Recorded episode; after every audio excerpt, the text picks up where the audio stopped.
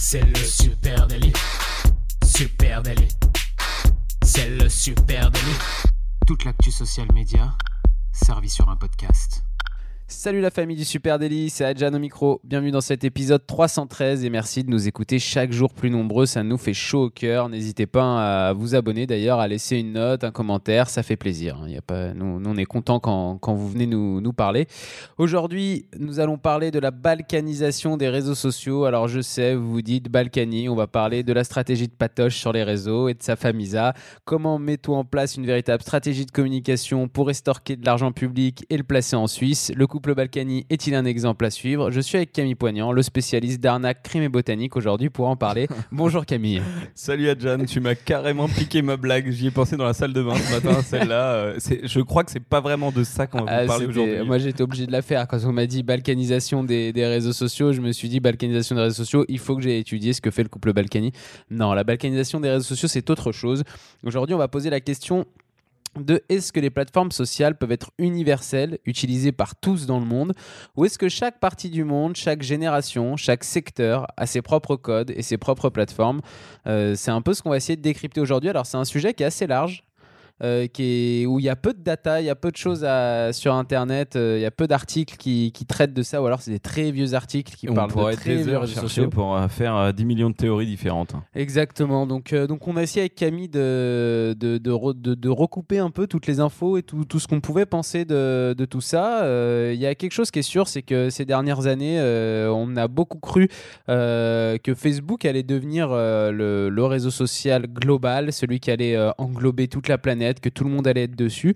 Et, euh, on n'était pas loin de, y arriver, hein, parce que Facebook, c'est quand même 2,45 milliards d'utilisateurs. Mais euh, on se rend, et c'est le numéro un dans le monde hein, d'ailleurs. Mais on se rend compte petit à petit quand même que, Facebook bah, euh, est en légère perte d'abonnés et qu'il y a beaucoup d'autres réseaux qui existent, beaucoup d'autres réseaux qui émergent et que Facebook est légèrement vieillissant aussi. Donc on va rentrer un peu dans le détail, on va, on va regarder tout ça.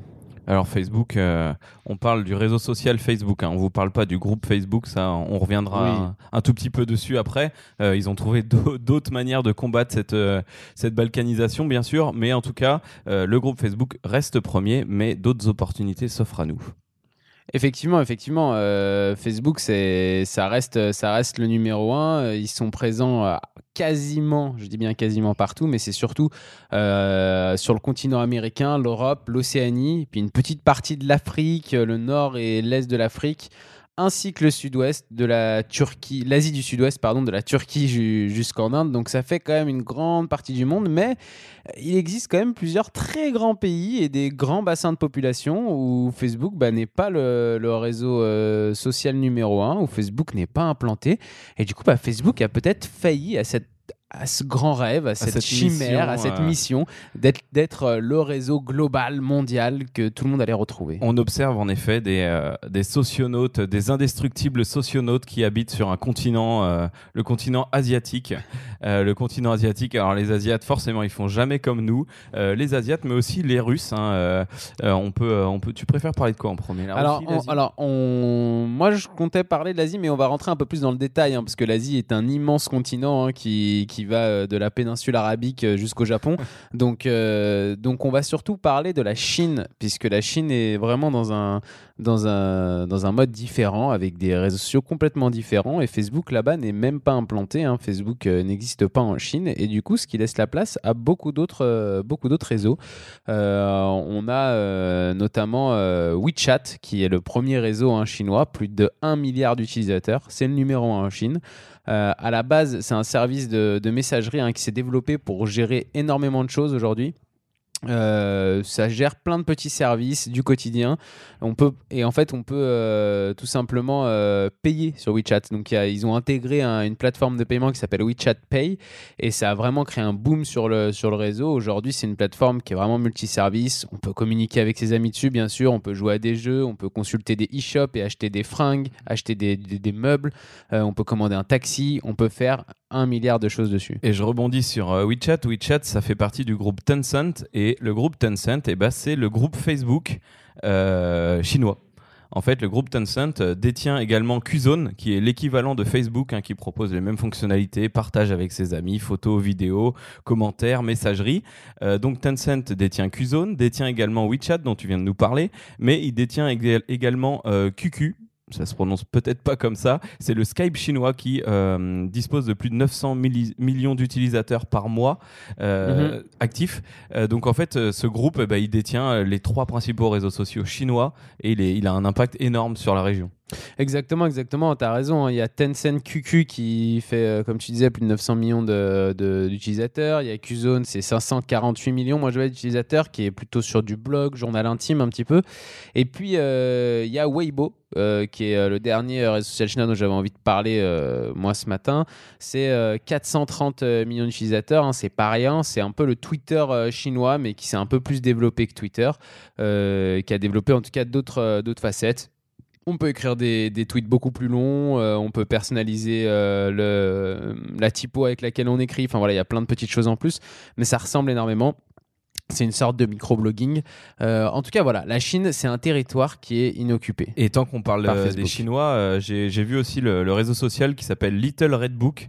c'est un réseau social chinois donc orienté e-commerce. visuellement, on est sur un mélange d'Instagram et de Pinterest. Donc euh, pareil, assez intéressant. Ils ont encore ah trouvé un segment chez eux à développer. Effectivement, effectivement, euh, on se rend compte hein, que, que, la Chine a développé bah, tout simplement tous ses propres réseaux. Euh, il y en a qui ressemblent plus ou moins. En tout cas, nous, on a envie de les comparer à des réseaux sociaux qu'on connaît ici en Europe ou aux États-Unis. Mais la Chine a développé ses propres plateformes et ses propres besoins. Et vis-à-vis exactement de ses propres besoins qui fonctionnent pas exactement comme, comme, les, comme les plateformes et les réseaux que nous on connaît ici. Et il y a un deuxième pays hein, qui a, qui a qui a créé ses propres plateformes, tout simplement la Russie, bien sûr. La Russie, euh, le, premier euh, réseau social en Russie, c'est Contact. J'espère que je le prononce à peu près correctement. Euh, dur de trouver du coup des chiffres fiables hein, sur, sur cette plateforme. C'est un peu le Facebook russe, en tout cas on l'appelle comme ça, et il aurait déjà dépassé les 100 millions d'utilisateurs à peu ouais, près. ça à peu près. Mais, mais j'ai galéré hein, à trouver des. Donc c'est vk.com. Hein. Ils avaient des noms, comme tu dis, à rallonge et ça a été raccourci. pareil pour le deuxième. Alors tu m'avais donné le nom. Ils l'ont raccourci, ils l'ont raccourci juste pour nous, juste pour le, le ouais, C'est ça, ok.ru maintenant. Alors moi j'ai Odno Klasniki. Et donc lui, c'est euh, alors OK.ru, Odnoklasniki, euh, c'est 31 millions de téléspectateurs a priori dessus. Euh, D'utilisateurs, hein, pas de téléspectateurs. je, sais pas pourquoi j'ai noté ça en plus. et ce réseau social, bah, il est dans la veine hein, du premier réseau social mondial hein, qui était Classmate, le réseau social américain mhm. sur le, pour retrouver ses camarades de classe comme notre copain, d'avant. donc bah, ça marche toujours là-bas, il s'appelle OK.ru. Oui, effectivement, les Russes, du coup, pareil, hein, qui ont leur. Euh, et alors, attention, moi, ce que je trouve ultra intéressant en Russie, c'est que autant en Chine, euh, Facebook euh, n'existe pas, autant en Russie, il me semble que Facebook existe, mais n'est pas du tout numéro un. Mm-hmm. Effectivement, Facebook est là. Et il y a deux réseaux qui sont, qui sont avant lui dans l'État russe et qui, ont plus d'utilisateurs que lui. Par contre, les chiffres sont à prendre avec des pincettes. Hein. Moi, je trouve ça faible, 95 millions pour un réseau russe, au final. Oui, alors euh, la Russie est un immense pays euh, par le territoire, mais euh, pas forcément non plus en termes de population. Et puis au fin fond de la Sibérie, je suis pas sûr qu'ils soient, qu'ils soient tous équipés. Il existe euh, une sectorisation, comme on vient de le, développer, euh, qui, est, géographique. Facebook euh, n'est pas présent partout, mais comme je disais aussi un petit peu en introduction, Facebook, c'est un réseau qui est vieillissant. On le voit de plus en plus. Les jeunes n'ont pas forcément envie d'être sur le même réseau que leurs parents ou leurs grands-parents, ou alors s'ils sont inscrits dessus, ils sont très peu actifs dessus.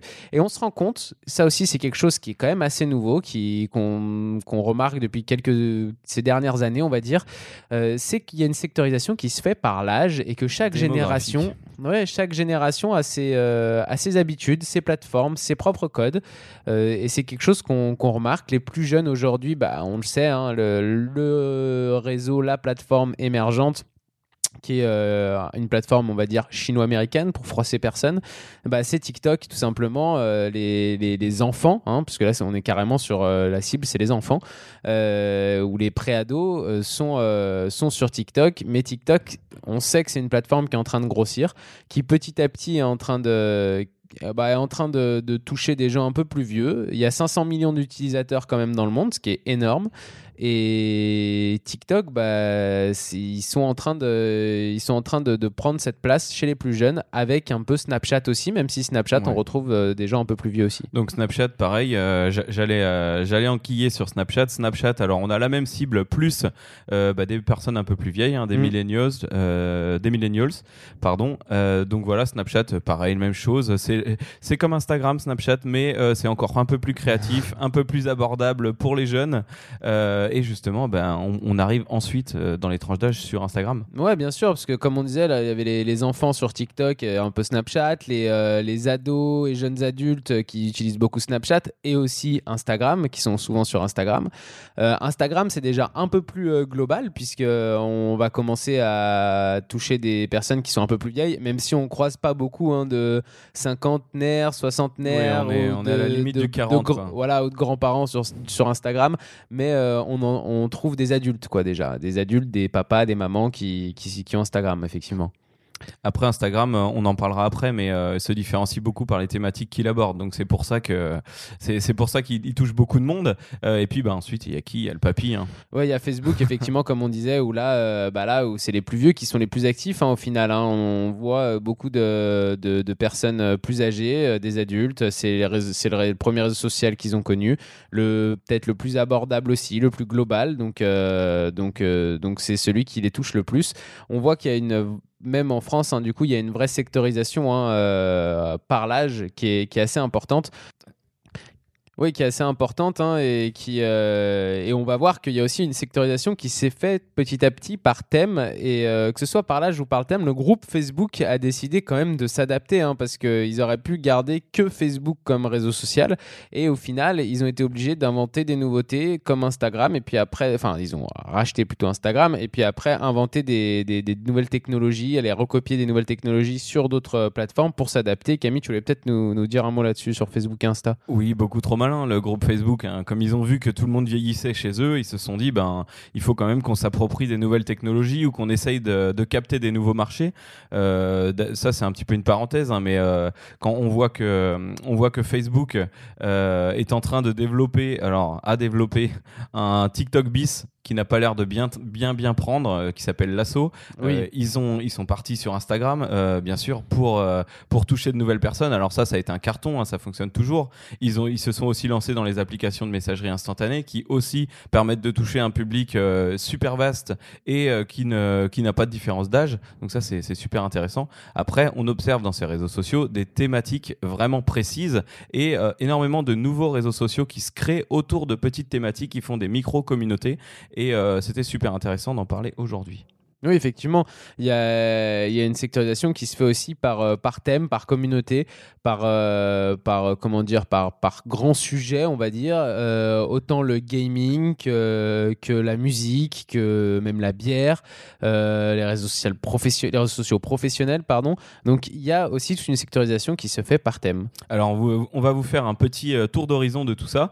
Tu parlais de vidéo et de musique, c'est les premiers que j'ai notés. Vidéo et musique, et ben, on retrouve SoundCloud. Euh, Oui. SoundCloud, effectivement, au niveau musical, euh, c'est euh, 40 millions d'inscrits, 200 millions de visiteurs uniques par mois, et c'est le un des réseaux sociaux, en tout cas, euh, qui est euh, encore le plus efficace sur la musique, même si je trouve que la musique, c'est assez drôle parce que c'est vraiment quelque chose que c'est vraiment euh, allez, que- quelque chose qui est quasi universel que tout le monde euh, écoute et pourtant il n'y a pas de grand grand réseau euh, social qui qui se fait pour les artistes et sur la musique. Alors c'est pour ça que j'ai mis YouTube dans la même catégorie parce que YouTube, C'est on vrai. sait qu'une grande partie des gens ne regardent pas les vidéos mais écoutent en playlist en soirée. Tu as raison. ouais. Après, on peut parler Spotify aussi, hein, qui a annoncé son, sa volonté de devenir un réseau social. Ouais, pour l'instant c'est seulement MySpace qui y était aussi à Ouais. une période. En fait, ça, personne n'est venu prendre la place de MySpace au niveau de la musique, même si tu as raison, effectivement, hein, YouTube, beaucoup de monde écoute de la musique dessus. Et Spotify, pour l'instant, ça reste une plateforme de streaming, mais euh, effectivement, il y a la volonté de, de devenir petit à petit peut-être une plateforme sociale. Alors un deuxième segment euh, qu'on voit hein, qui est très important, bah, c'est les pros. Euh, les pros, on va vous parler, ben, on va vous parler de LinkedIn tout simplement. Et LinkedIn, on parlait tout à l'heure de tranche d'âge. Il y a un truc qui me semblait intéressant. 79% des membres de LinkedIn ont plus de 34 ans en 2019. Donc c'est quand même un réseau social assez mature. On va pas dire vieux. Ouais, après, ça paraît logique, hein, comme c'est professionnel, effectivement, euh, il y a euh, plus de personnes adultes dessus à, à 15-16 actifs. ans. À 15-16 ans, t'as pas envie d'être mettre sur LinkedIn, quoi. Oui, voilà, donc c'est la moyenne d'âge simplement dans Voilà. une vie de travail entre 25 et 60 ans. Mais, euh, mais voilà, donc ça montre bien que ce réseau professionnel, eh ben, il contient des, des membres euh, étalés sur toute la communauté des gens qui travaillent, donc c'est super intéressant. On va sur LinkedIn pour faire du business, euh, pour, faire, euh, pour choper des deals, pour, pour travailler, pour faire des appels d'offres, euh, et on y va sur son centre de travail. Effectivement, euh, il y a aussi le gaming. hein. On n'a pas trop parlé du gaming, mais sur le gaming, il y a Twitch qui est forcément bah, très présent, qui est euh, une plateforme pour regarder du, euh, pour regarder du, Du live stream. voilà, du live stream, mais qui fonctionne aussi un peu comme une plateforme sociale. Et puis moi, si j'ai envie de pousser encore le curseur un peu plus loin, on avait déjà parlé dans l'épisode avec Fred Cavazza, mais euh, un jeu comme Fortnite, c'est un jeu qui se, qui se transforme en, en réseau social, et du coup, c'est un jeu qui est basé sur, le- à la base sur le gaming, et c'est marrant parce que pour moi, c'est vraiment un, un endroit d'échange, un lieu d'échange, une plateforme en fait sociale qui part du gaming et qui a une tendance à se globaliser. Alors pour l'instant, c'est quand même les très jeunes qui l'utilisent hein, parce que c'est les très jeunes qui jouent à, à Fortnite, mais euh, ils parlent pas que de gaming dessus. C'est surtout ça que je voulais dire. Des réseaux le sujet s'élargit. euh, développés autour de, de jeux qui se sont popularisés, hein, comme Fortnite, autour de, de centres d'intérêt qui se sont énormément développés dans les dernières années, hein, et ça va encore plus accélérer avec le développement de la réalité augmentée aussi. Ouais. Euh, et sur, euh, tu parles de Twitch, c'est marrant, il y, a y un tout petit segment euh, que j'ai pas vraiment exploité dans les grandes lignes, c'est euh, les artistes, parce que j'ai un, un pote qui va sur Twitch pour euh, faire des daily doodles ou pour suivre des artistes qui dessinent, et euh, il y a une toute petite catégorie art qui est cachée dans Twitch et qui est super Marrant, intéressante. Ouais. Tu peux regarder des mecs dessiner pendant des heures, apprendre des coups de crayon, des trucs, et je trouve ça, euh, je trouve ça cool, ouais. Ouais, super intéressant. Effectivement, je connaissais pas du tout euh, cette petite sectorisation à Voilà. l'intérieur d'un réseau social sectorisé.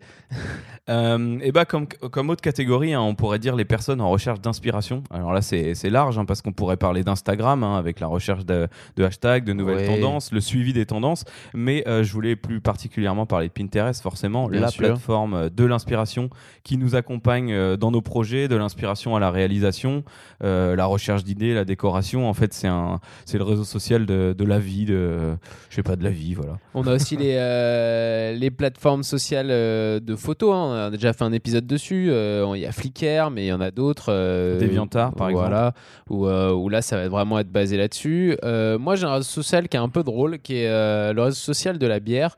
C'est une collègue ici hein, qui nous l'a gentiment partagé, amoureuse de bière. Untaped, euh, qui est un service de, de réseau géosocial et une application de téléphonie qui permet du coup euh, à ses utilisateurs de s'enregistrer lorsqu'ils boivent des bières et de partager ces enregistrements et leur emplacement avec leurs amis.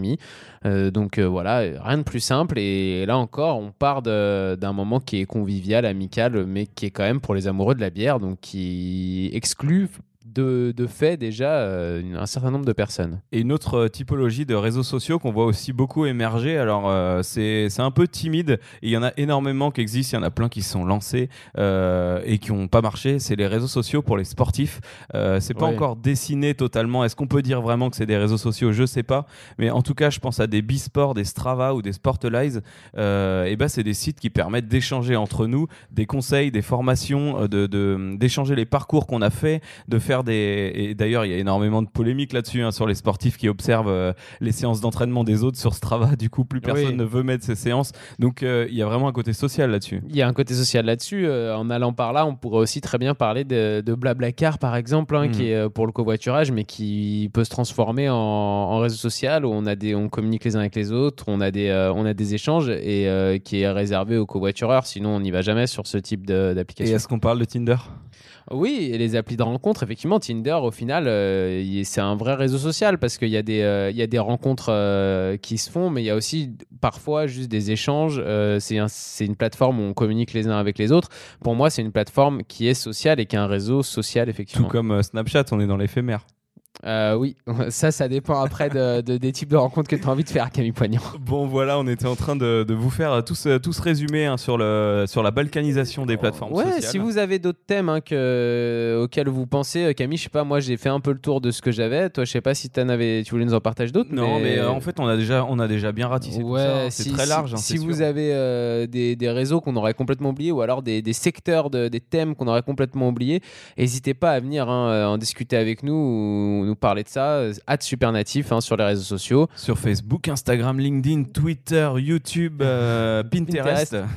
Et, euh, et puis laissez-nous un petit message, une note euh, sur euh, Apple Podcast. Abonnez-vous, parlez-en autour de vous. C'était le Super Daily avec Camille Adjan et on vous souhaite une très belle journée. Ciao Ciao, ciao. Salut à tous